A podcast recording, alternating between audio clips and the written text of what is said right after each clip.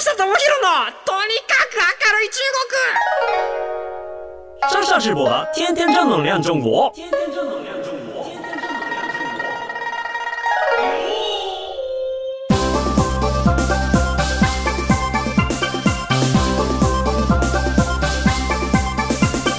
全市民の市民大家好，我是上下直播。皆さんこんにちは。中国ビリビリナンバーワン日本人インフルエンサーコンテンツプロデューサーの山下智博です。日本放送ポッドキャストステーション山下智博のとにかく明るい中国。この番組は中国で結構有名な私があなたの知らない中国の面白トピックやそんなにどやれない豆知識を紹介していき日本と中国の架け橋ならぬローション的な役割を果たしていきます。ということでですね前回ですねあのいや大使になってちょっとこれからこう小樽がっつり行きますよみたいな話をさせていただきましてでそこからですね、えっとまあ、つい先週、まあ、この放送で言うとつい先週まで北海道に行ってきました。まあ6月ねすごいですね、こうなんか東京は梅雨で、ね、あの雨がじとじと降っている中、もうカラッカラの本当に20、22度とかそのくらいの素晴らしい気候でほぼほぼ晴れてた北海道。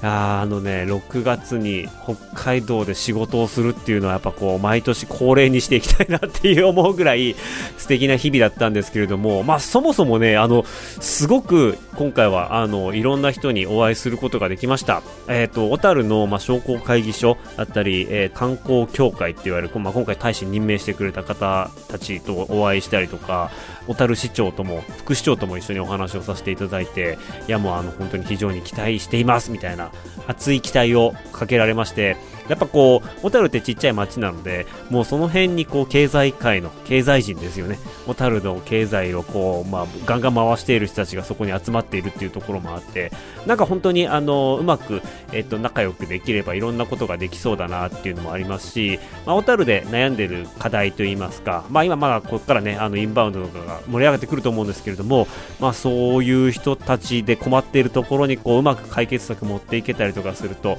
えー、いろんなことがうまく回ってくんじゃないかなっていうのがあるんですけれども、まあ、そんな中で、まあ、ちょっと今回あの多分僕じゃないと実現不可能だったろうって思うようなあの出会いがありまして 出会いって言いますか えっとあの札幌にある中国の総領事館の総領事の方にちょっと呼んでいただきまして普段はこうね、ビザの申請とかでしか入れないような総領事館でですね、1時間ちょっとぐらいですか、あの、いろんなお話含めて、ちょっとあの、大使の、えー、領事、総領事とお話をしてきました。まあ、札幌の総領事ってこう、多分検索したらね、出てくると思うんですけど、赤い髪の顔がキリッとした感じの、なんか表向き、こいつあるかもしれないです。ちょっと怖そうな、厳しそうな感じのお姉様なんですけれども、会ってみると非常に気さくな方で、いや、あの、コロナ禍で長崎から札幌に今回、あの、赴任してきたらしいんですけれども、ずっと日本にいらっしゃって、で、やっぱこう、札幌にいるのに、北海道にいるのに、領事として絶対にコロナにかかるわけにはいかないっていう、やっぱこう、ものすごいプレッシャー、多分僕らが想像するよりも、コロナ対策っていうのをめちゃめちゃしっかりやっていて、まあ、その結果、まあ、本来だったら今日はあのー、ね、コロナ禍じゃなければ立食パーティーなんぞを開いて中国関係の要人招いて山下さんを迎え入れたかったんですけれどもということで、まあ、ちょっとこのコロナだからって言って、まあ、総領事の方と,、えー、と総領事の秘書の方と、まあ、教育部っていう、まあ、あの結構もうあのこっちの留学生とかですねそっち系の、えー、と面倒を見ている方だったりと、まあ、3、4人と一緒に、えー、とお話をさせていただきましたがこっからね、9月、10月にかけて、えっ、ー、と、日中国交正常化50周年の記念の年でもあるので、まあ、ぜひちょっと札幌のイベントにもタイミング合えばいらしてくださいみたいなお話をいただいたりですとか、すげえ高そうなプレゼントをもらったんですよ。僕なんかはなんかそんなにこう急に向こうに行ってから決まったあの訪問決まったので何もこう手土産的なものって大したもの持っていけなかったんですけれどもさすがは領事館頂上、万里の頂上の頂上っていうブランドの中国ワインをいただいたんですけど、あの、霧の箱みたいなのが入ってて、あの、見るからに高そうなやつをいただいたりですとか、あとはですね、まあ、別件で、まあ、その、領事館も入った、まあ、中国人留学生のイベントにも参加したというお話、前回させていただいたと思うんですけれども、まあ、そのお礼でっていうことで、また別の人から、えっと、すごい豪華な箱に入った、花瓶中国の模様が中国風の絵が描いてる花瓶とかいただいてなんかすごいちょっと国賓扱いというかちょっと恐ろしいぐらいこうあのいただき物をしまして妙なプレッシャーを小樽よりなんか妙なプレッシャーを感じているところです。まあ本当にあの今年はねあのアニバーサリーではあるんですけれども、まあ、なかなかちょっと今まだ中国の人たちが日本に入ってこれないよっていうところはあるんですが、まあ、ちょっとこのね、えーと、日本と中国の間でっていうところで仲良くあんまりこう、まあ、僕も政治にあんまり寄りすぎないようにはしているんですけれども、まあ、そういうところを踏まえながらあの、まあ、中国の札幌の中国関係の人とも仲良くやっていきたいなというふうに思ってはいますがいやーあの本当に中国の方と会うとたくさんプレゼントくれるんで嬉しいんですけれども、まあ、次回何持っていこうかなっていうのはちょっと今考えています。もし何かおすすめのプレゼントとかお土産とかあればあのぜひメッセージで教えていただければなと思っています。さあということでちょっとあの今日も、えー、本題に入っていこうかなと思います。今日のテーマはこちらです。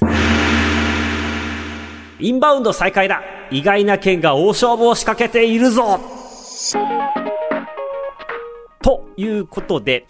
そうですね、6月に入って、えっ、ー、と、訪日外国人の、はい、あの、インバウンドが、あの、再開しまして、まだ今の段階では、あの、人数制限っていうのがかかってはいるんですけれども、まあ、本当にインバウンド関連のニュースだったりとか、まあ、どういうふうに対応していくのか、みたいな、えー、そういうようなニュースだったりとか、ネット記事なんかも増えてきました。はい。まだちょっとね、あの、マスクしなきゃいけないみたいなところで、結構欧米各国からはなかなか魅力的に映ってないみたいな話はあるんですけれども、やっぱりね、いろんな調査見ると、まあ、円安っていうことも手伝って、すごくこう、日本に行きたいっていう外国の方が増えていると。で、まあ、中国だけにとどまらず、いわゆるこう、まあ、日本に来て、えっ、ー、と、安くいろんなものを買って自国で高く売ったんぜ、みたいな、まあ、そういうようなビジネスチャンスみたいなところも結構、あの、注目されてるみたいなので、おそらくこれまで以上に、まあ、爆買いされるというか、日本の商品が、意外な日本の商品が外国の人たちに買われて、ドラッグストアや、いろんなこう、お店が、あの、てんてこまになるみたいな、なんかそんな嬉しい悲鳴が聞こえてきそうですよね。はい。で、やっぱまあ、今、今はまだね、そこまで多くないっていうところもあるんですけれども、逆に言うと、まだこう、外国の人がガンガン来ていないけど、まあ日本国内的には、まあちょっとこう旅行するのも全然ありだよね、みたいな空気になってきたので、今のうちですよね、外国の人でごった返す前に行きたかった場所ですとか、本当になんか京都とかは今すごい面白いらしいですね。日本人しかいねえぞと。今のこの時期、祇園祭りがもう、もう始まったのかな、この時期ってもう夏になればなるほど外国人しかいないぞっていう感じの街が、今は日本人しかいないっていうところで、ちょっと雰囲気としても見える景色としても全然違うと思いますし、あ、そう面白い話聞いたんですよ。京都で伏見稲荷大社ってあるじゃないですか。あの鳥居がブワーっと並んでるやつ。で、あれって、協賛で名前掘れるんですね、あれね。で、あの、場所とか大きさによって値段変わるんですけれども、まあなんか安いやつは2、30万からで、高いやつは200万とかそのぐらいすんのかな ?1 本あたり。うん。で、いや、あんなの、でも、協賛で買って、数限りあるからそんな空きがないんじゃないかなと思ったら、なんかどうやら、あれ木木で作ってるのと、要は、えっ、ー、と、朽ちてしまったりとか、ちょっと腐食が始まったりしまって、倒れると、ドミノ倒しでどんどんなくなってっちゃうから、結構、頻繁に入れ替えてるらしいんですよ。で、5年ぐらいの周期で入れ替えるらしいんですよ。それを聞いた時にこのビジネスモデルやべえなって思ったんですよね。あの、5年で朽ちる、あの、鳥居に名前を入れて、で、えっ、ー、と、まあ、5年ごとに入れ替えがある。で、しかも本数あれだけあるみたいな。なんだったらちょっとこう、しれっと増やすこともできそうじゃないですか で、あ、あそこになんかね、僕の名前でこう、一本バスンって置いたらみんなそこ目指して来てくれんじゃねえかなとか、いろんなことが宣伝効果もそうだし、ビジネスモデルでもすごい、としてもすごいし、なんかね、北海道の小樽にああいうの作れたらいいのかなとか思って、ね、名所として、ね、あの、こう鳥居がバーっと並んでますみたいな。ここみんな写真撮りに行きます。はい、ここ、あの、鳥みんな名前出せますよって言って、こう、中国人の名前がたくさんあるみたいな。中華伏見稲荷大社みたいなのとかはできたらいいなとか、ちょっと思ったりもしましたが はい。えっ、ー、と、まあ、コロナで言いますと、まあ、今ね、最近だと日本では全国で重症患者数も40人程度で、まあ、今いろんなところでね、あの人が集まってて、もう僕が、えー、北海道にいた間も札幌祭りっていう札幌の中島公園であるすごい大きなお祭りがあるんですけれども、ここも人がごった返して入場制限がかかっちゃうぐらい、人が溢れていまして、まあこれが6月の中旬にあって、じゃあ果たして7月の頭とかに、えー、リバウンドしてこうがっつり増えてしまったとかなったら一気にね、なんかちょっとムードがあのしぼんじゃうんで、こうそういうことはなあっては欲しくないなとは思うんですが、まあ、ちょっと日本はもうね、ここから開放ムードに行ってほしいところではあります。しかし、まあ、お隣中国の上海を見ますとですね、最近ちょうどロックダウンが明けまして、で、まあ、とはいえ、まだそのゼロコロナ対策っていうのをしてるんで、まあ、ちょっと最新のと言いますか、6月11日時点での中国、上海の、まあ、あの、コロナ対策っていうのを、ちょっと紹介しますと、まあ、6月11日に発表された声明、えー、通達によりますと、7月末まで市民は少なくとも週に1回 PCR を受けなければいけないと。で、えー、と7日以内の PCR 検査記録がない場合はあの携帯にあるこう健康コードっていうのがあるんですけれども、まあ、それが、えーとまあ、コロナに感染してないよっていうことであれば緑で濃厚接触があるよとかあとはその、えー、疑いがあるよっていうことであれば黄色完全に、えーと、かかってますよってことであれば赤っていうようなコードが、まあ、あの中に、えーと、アリペイっていうあの支払いアプリの中に入ってるんですけれども、まあ、それがこう黄色くなっちゃいますと。なので、まあ、ほぼほぼ黄色くなっちゃうと、もうあの行動制限がわっとかかっちゃうので、7日以内に、まあ、毎週受けなければいけないっていうのがもう義務化されている、ほぼほぼ義務化されていますと。で、まあ、あとはその街の中に、まあ、PCR 検査の、えーとまあ、臨時施設が建っていたりですとか、えー、と大きいあの、まあ、いわゆるこうショークですね住宅街には1個あったりして、まあ、本当にこう1人2人とか数十人にならないように、まあ、あの最新の注意が払われているっていうようなのが、まあ、上海の現状です。で、まあ、今のこの現状を考えると、まあ、少なくとも7月31日っていうところまでこれが続くということであれば、まあ、中国からの観光客の受け入れ、まあ、事実上は多分あのビザ持ってれば入れるんですけれども、まあ、ビザとかパスポートまだ結構きついっていうのもありますしまだ未だにあの中国戻った時に1ヶ月ぐらいの隔離と自主隔離含めてそういうのがあったりするので中国からの旅行客っていうのはもうちょっと先かなっていうところですね。でお話いろんな自治体さんとかに聞いてますと今のところはまずその韓国だったりとか渡航制限が解除されたところから、え順番に対応していきたいっていう話をしていましたまあ、とはいえ、あの中国からの旅行客がね、本当に多かったのがインバウンド以前の日本ですから、まあ、あの他の国でちょっと肩慣らしをしつつ、ね、あの来たる中国からのものすごい量のお客さんを受け入れる準備っていうのをそれぞれしていかなきゃないんだろうなと。で、やっぱこう、昔はある程度、2019年とか20年までは、なんかあの使うサイトとかってある程度決まってたりとか、インバウンドをこういう風にやったらこう情報が届いていくよみたいなのがある程度決まってたんですけれども、要はこう2年間ですね、ブランクがありましたと。2年間ブランクはあったんですけれども、2年間でちょっとこのこの番組ではあのお伝えしている通り、メインのプラットフォームが入れ替わったりですとか、旅行情報を仕入れるのに、まあ、旅行専門サイトからあのシャオホンシューというレッドブックっていうアプリに移っていったりとか中国版 TikTok の動員だったりとかそういうものがこう使われていくようになって情報伝達の手段が変わってきてしまって大体やっぱこう自治体の皆さんとか含めてまああの一旦インバウンドから手を引こうっていうことでなかなかそこの情報をアップグレードしてなかったりとかえ、ー、と、北海道の経営者さんでも、まあ、え、ー、と、ドラッグストアの方とかでも、まあ、一回アルバイト、中国人の、まあ、通訳対応できるアルバイトの人たち、一旦ちょっと辞めてもらった経緯とかもあって、またここからやらなきゃないな、みたいな、なった時に、結構ね、あの、新しい、こう、今の中国の人たちの、まあ、情報収集の方法に、意外とキャッチアップしていけないところって出てくるなとは思いますし、実際動いてみないとどういうアプリをどういう風な使い方するのかっていうのは分かんなかったりするので、まあ、ここからどのぐらい臨機応変に対応できるところがあるかっていうところが、はい、あのここから先はすごい大事だなと思っています。で今はねあの年円安っていうところもあってものすごくこう買い物してくれるんじゃないかなとは思うんですけれどもなんか越境 EC とかではあんまりこうそこまで円安の恩恵って提供できてなくてっていうのはあの、まあ、いつ円安が戻るか分かんないからっていうことで、表示価格が、やっぱりこう、日本円が低くなったからといって、中国円も連動して低くなってるかって言ったらそうじゃなくて、中国人は、あの、元々の値段、円安になる前の値段で、えっ、ー、と、中国元で買わなきゃないみたいな事情があるみたいで、あの、事情というか、えっ、ー、と、日本側が値段を直してないっていう、同じ値段で、えっ、ー、と、利ザヤが増えるみたいな感じで構えていたりとかするので、そういう意味で言うと結構みんな、あの、インバウンド、あの、現地で買うっていうところに非常にこう期待してくれてんじゃないかなと思います。もうね、ここは多分バブルみたいな感じのものがもう一回訪れると思うので、最新の準備をとは思うんですけれども、あの、密かに僕がね、注目している県があるんですよ。で、それが、まあ、北海道ではないです。北海道は期待はしているんですけれども、注目はしてるんですけれども、密かに注目している県があって、で、まあ、ここの県がね、あの、今年に入ってからですね、まあ、EC、えー、こう、県産品の EC を、えー、っと、まあ、中国に店出して販売していきますよっていうコンペをやって、まあ、ここがだいたい3000万円ぐらいのコンペ。で、あとはその地元、えー、そこの県を中国に向けて PR してくださいっていう、まあ、映像を作って、そこからこう EC サイトに集客してくださいっていうようなコンペがあって、これが大体5000万円ぐらいの予算のついたコンペやって、合計8000万。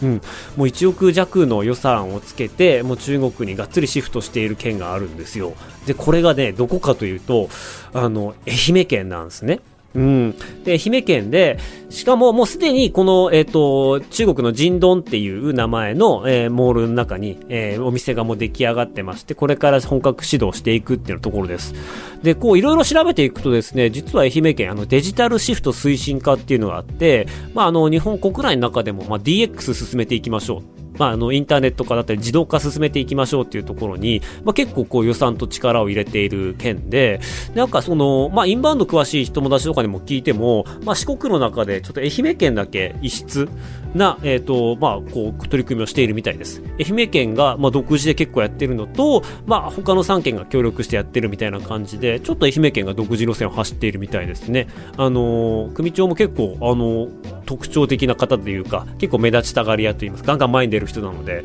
まあこういうのが、まあこれからどうなっていくかっていうところです。で、ちょっとね、しかもこれ今年からさらにこう中国向け越境セールスプロモーションのポジション要はそのアドバイザーですね、コーディネーターも、えー、募集しておりますと。で、募集終わってるんで、えっ、ー、と、私もですね、ちょっと知人にこれ誘われて応募させていただきました。まあ、あの、僕が受かるかどうかはちょっとまだわかんないんですけれども、えっと、まあ、ここまでね、がっつり予算取ってるプロジェクトなので、まあ、この中から越境 EC だったり、インバウンドだったりとかっていうところの取り組み、あのまあ、お金かければかけるほどいろんなことができるっていうのは事実なので、まあ、こういうところに関わりながら、こう、人を呼ぶためには中国の人を呼ぶためにはどうすればいいかっていうのね、僕の知識と、えっ、と、まあ、現地の人たちの持っているものだったりとか、まあ、あの、協力会社の、えっ、と、まあ、ノウハウとか合わせて、うまくね、僕が合格して愛媛県を盛り上げられれば、これは多分北海道だったり、他の地域にも持っていけたりとかもするんじゃないかなと思って、受かったらいいな、みたいなことを考えたりとかしています。はい。なので、皆さんもね、ぜひちょっとこう、インバウンド、中国向けインバウンドっていうところで言うと、愛媛県、あの、もう注目していいんじゃないかなと思っています。ますで、愛媛県で何をしていけばいいかって言われると、なかなかね、我々も、あの、愛媛県と言って思いつくものって、そこまで多くない。うん。どうですか？みかん。みかんは思い浮かびますよね。愛媛のみかん。ね。あとは、えっ、ー、と、今治タオル。今治タオル。えっ、ー、と、道後温泉。とかですかね。道後、今、道後温泉でアートプロジェクトやってたりとかもするんですけれども、やっぱ、あのー、あと、そう、愛媛県的には今、真珠推しらしいです。愛媛の真珠が今ね、結構有名にしようっていう動きがあったりとかするみたいで、愛媛県の真珠、タオル、えー、みかん、あとはまあ海産だったり、しまなみ海道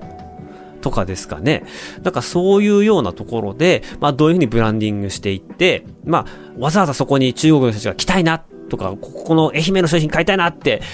思ってくれるまで、どういうふうに仕掛けていくかっていうのは、やっぱりこう、なんでしょうね。まあ僕らが考えてもなかなか面白いというか、いろんなことが考えられそうですし、まあ難しさもあり、面白さもあるかなっていうところですかね。まあその中で、えっ、ー、と以前ちょっとお話しましたけれども、あのー、CJTC、えっ、ー、と中国ビジネスツーリズム協会の王さんの話も取り上げましたけれども、今ね、中国って、えっ、と、まあコロナ禍っていうのもあって、まあ高級グランピングみたいなものとかも流行っています。なんかその、日本の都会では体験できないような、あまあ、野外でのアクティビティ？うーん、何でしょうね。こう結構刺激的なものっていうよりかは、割とこう、えっ、ー、と、ライトな感じで、かつ美味しいものをつまみながら、仲間と一緒にゆっくりできると。で、そこで、あの、綺麗な自然だったりと、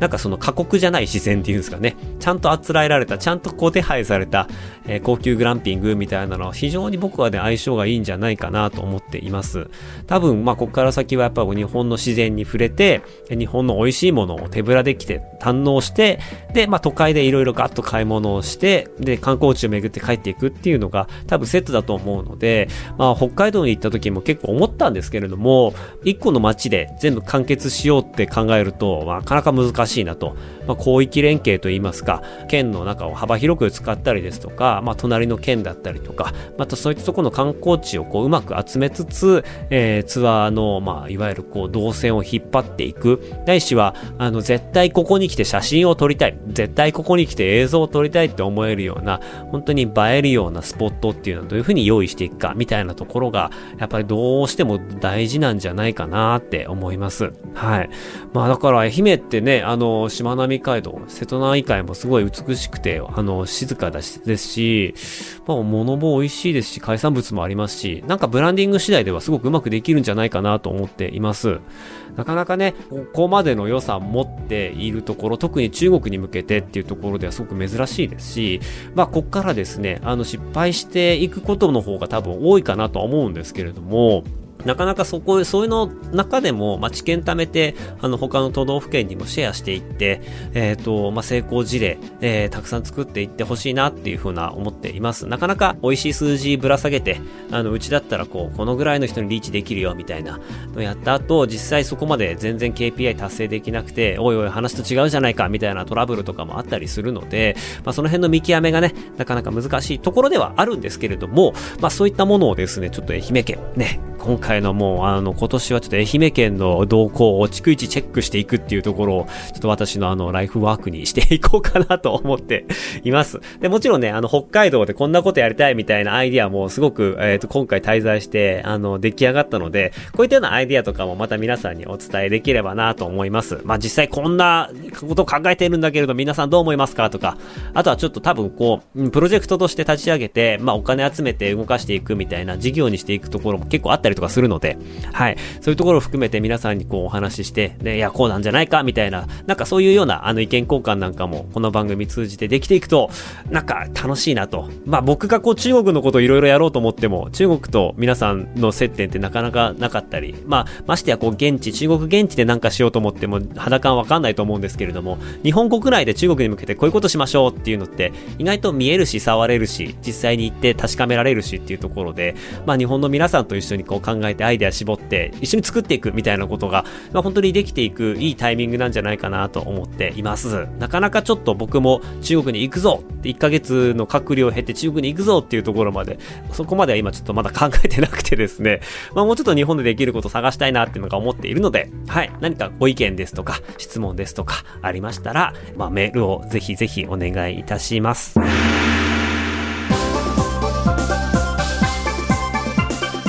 ということで、この番組では、えー、あなたからのメッセージもお待ちしております。番組への感想、中国に関する取り上げてほしいテーマなど、メールアドレスは、明るい at allnightnippon.com、akarui at allnightnippon.com までお願いします。ここまでのお相手は山下智博でした。那またじゃ、シャツ再见、バイバイ。